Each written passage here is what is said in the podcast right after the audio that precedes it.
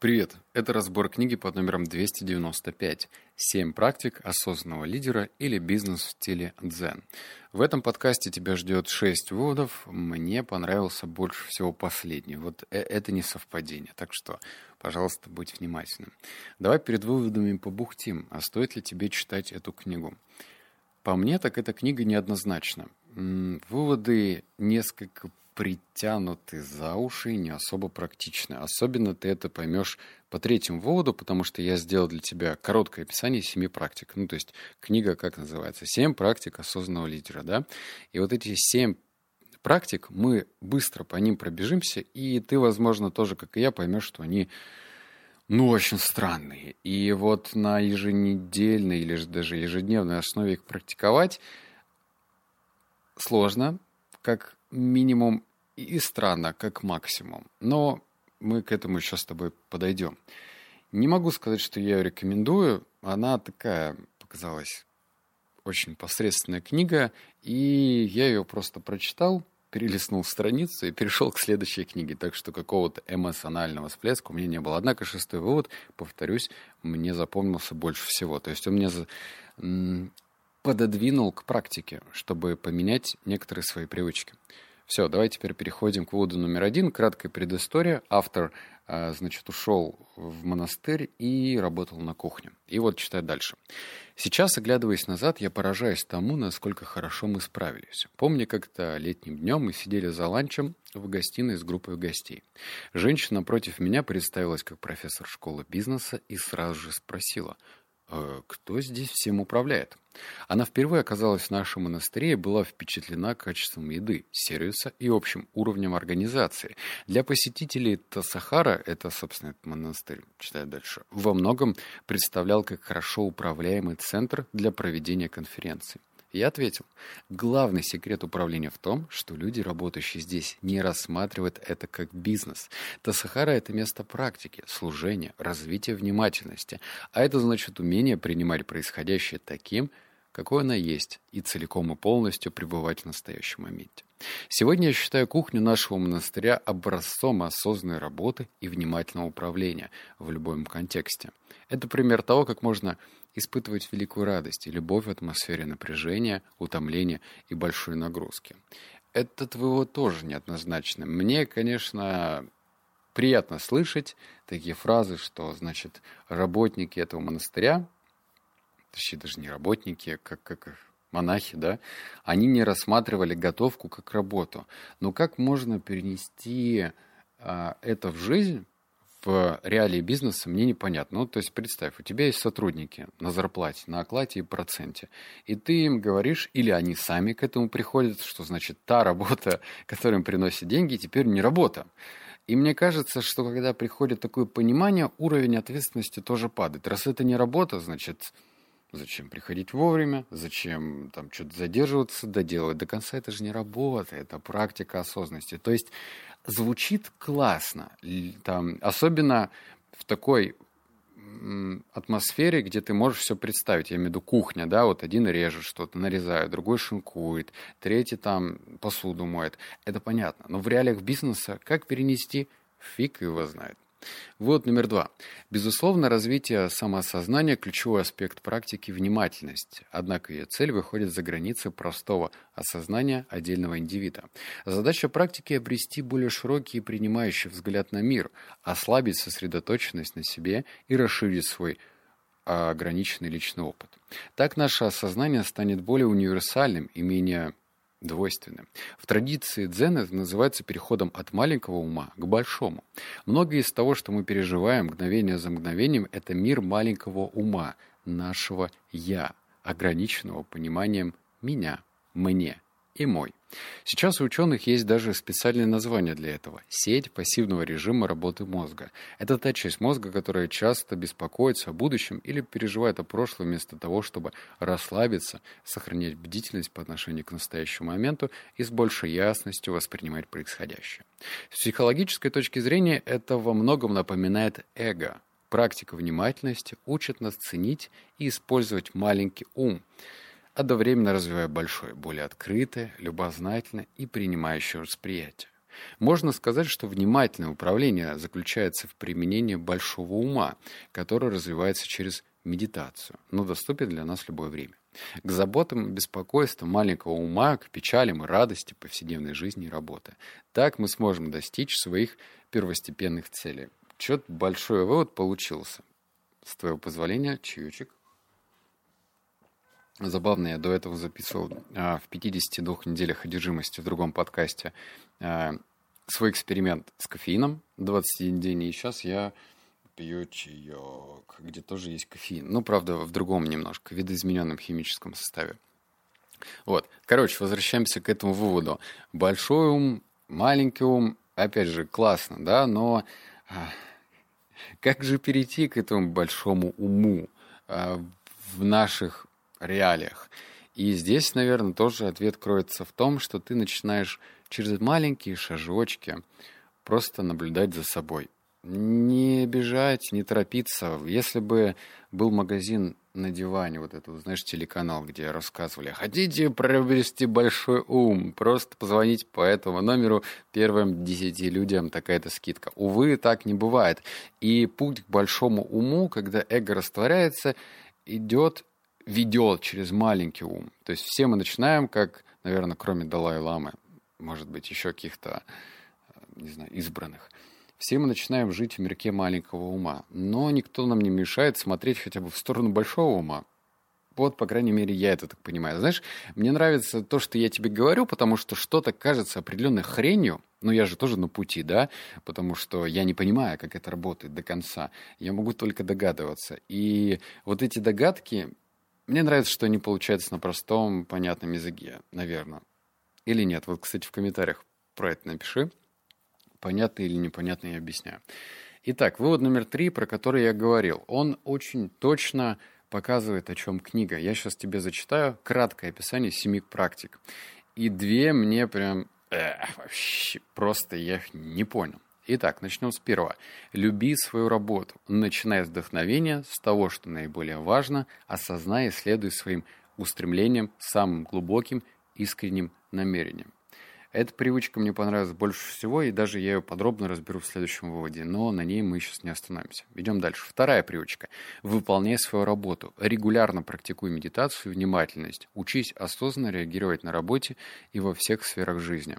Ну, здесь понятно, я давно медитирую, но в работе медитировать получается крайне редко, потому что у меня все в компьютере. Ладно, ты там на станке что-нибудь выпиливаешь, там можно медитировать в процессе, хотя тоже не особо безопасно. Но я думаю, понятно. А как в работе медитировать? Я не знаю. Третья привычка. Не будь экспертом. Э, перестань считать, что ты всегда прав. Сделай шаг в мир, полный изумления, открытости и уязвимости. Эта практика, она очень свойственна к построению правильного стартапа. Это когда ты сомневаешься и не навязываешь свое мнение, вот так это должно быть, а задаешь вопросы своим новым клиентам, ну, либо там тестирующей группе.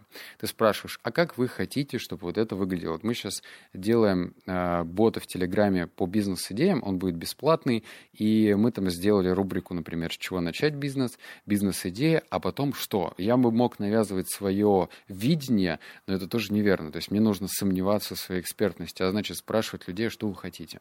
Вот, это я разжевал, да?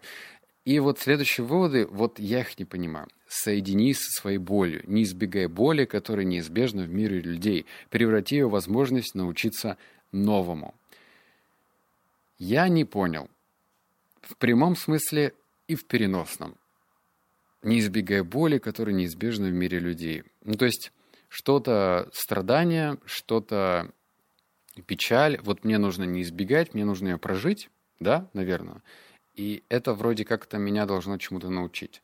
В общем, я не на той стадии. Мистер Далай-Лама, если ты слушаешь это, то, то я не... Я, короче, не такой крутой, как ты.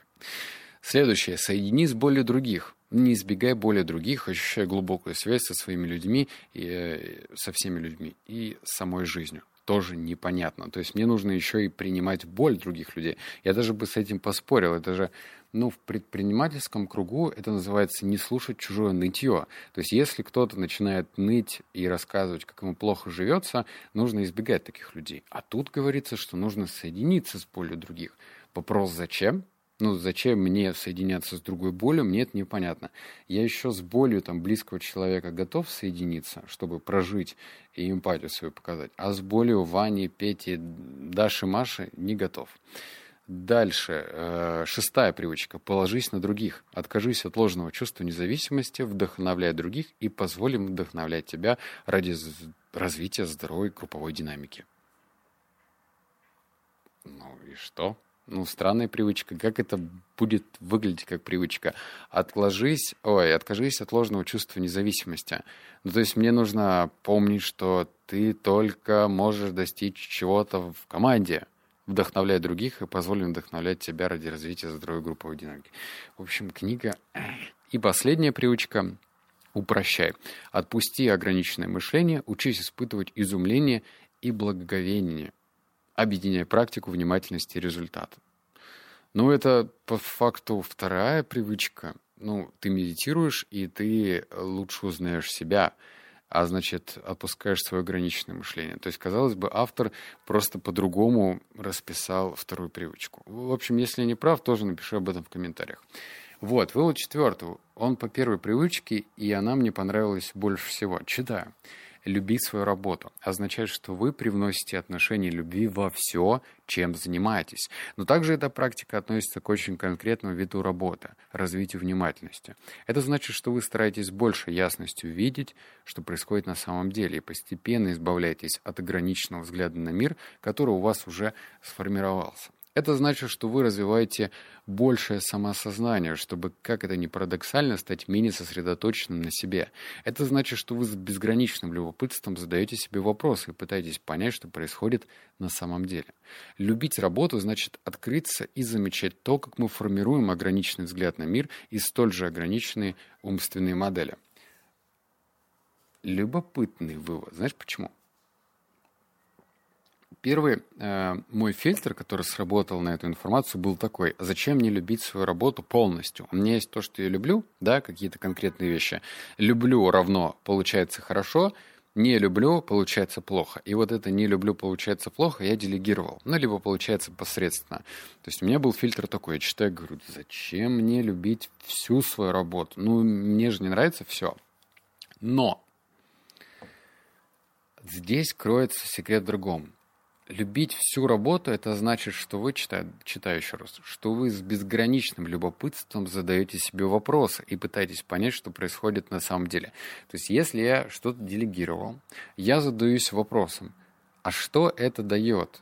Что, как это вообще э, влияет на весь бизнес-процесс?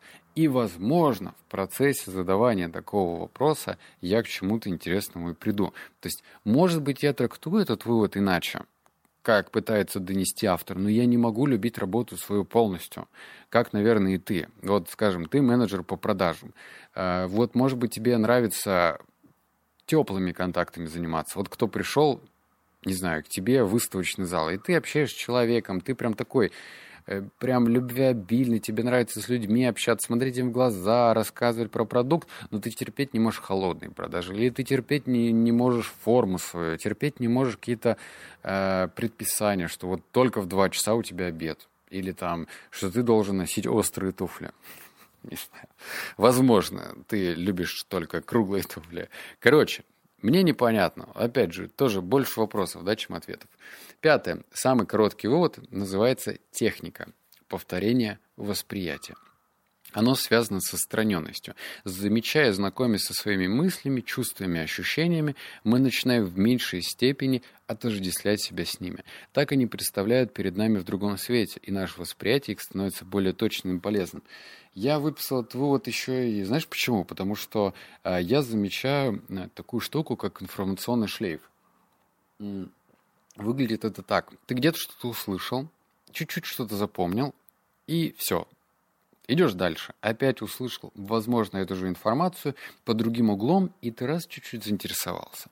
Я в другой книге подчеркнул следующую информацию, что мы не равно эмоции.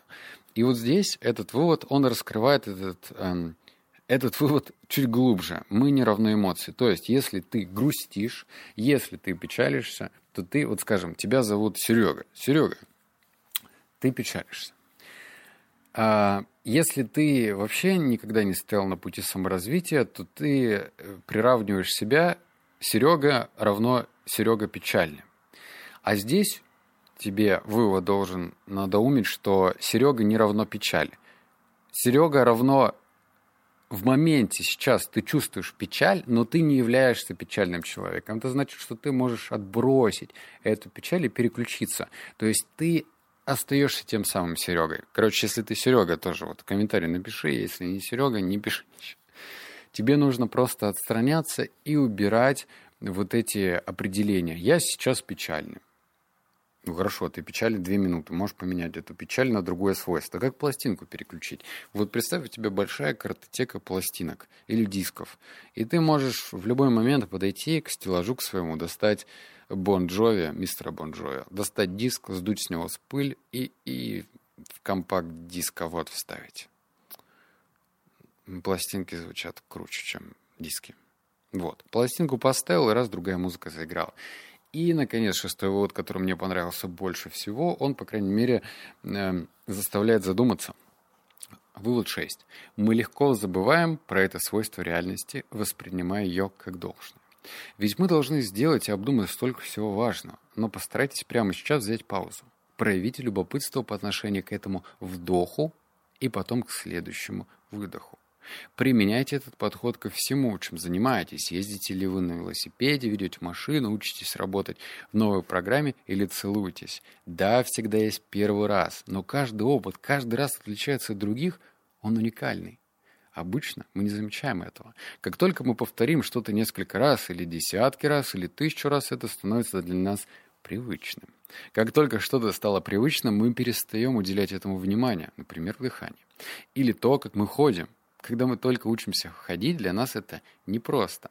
Наблюдение за тем, как дети осваивают этот навык, может на многое нас вдохновить, как ребенок ставит встает на ноги, делает шаг, пытается удержать равновесие, пробует, падает, терпит неудачи раз за разом. Наконец все детали процесса складываются в одно целое. И вот он идет. И потом, когда мы уже достигли мастерства в ходьбе, вы больше не обращаете на этот процесс внимания, по крайней мере, пока не столкнетесь с болью или трудностями. Завершу я это еще э, своим жизненным наблюдением. Опять же, в мое поле попал подкаст. И там одна девушка говорила, что она переучивается ходить. То есть странно, да? То есть у нее никаких отклонений нету, все хорошо, две руки, две ноги, спина, там позвоночник, все есть. Но она говорит такую фразу, я переучиваюсь ходить. Я переучиваюсь делать что-то еще. А ведь это интересно в, том-то, в том плане, что никто, а, ну нет, ладно, никто, это тоже громко сказано. Мне кажется, в большинстве семей, вот если взять так русскоговорящих детей, а, у нас как-то все автоматически, да, получалось. Вот кто-то ходит так, да, кто-то спит так. Это все с детства. Вот, вот мы почему-то привыкли, и нужно вот по этому шаблону и жить. А ведь можно раз и пересмотреть, как ты спишь. Вот э, опять же к вопросу ретрита, на котором я был недавно. Там мужичок сказал, что он спит просто на полу, без подушки. А, значит, там на полу накрывает одеяло, и вот на нем спит. И вообще он спит без женщины. То есть э, она должна спать в другом месте. Я не говорю, что это правильно, я просто тебе передаю эту информацию.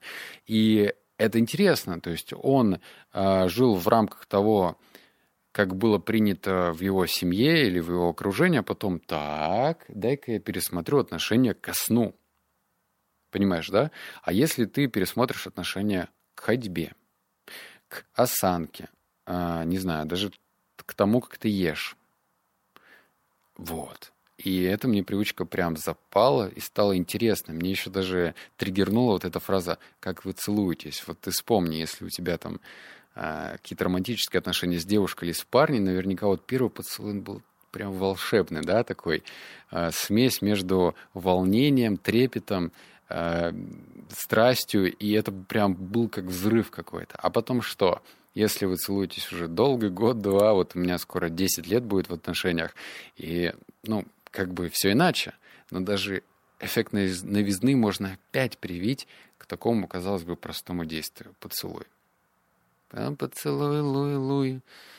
Ой, русские песни я не слушаю, но почему-то помню эту песню. Ладно, обнял, поцеловал, заплакал. Семь практик тебе вывалил. Ну, а дальше ты уже принимай решение. Что там, как жить, что делать. Услышимся с тобой в следующем подкасте. Пока.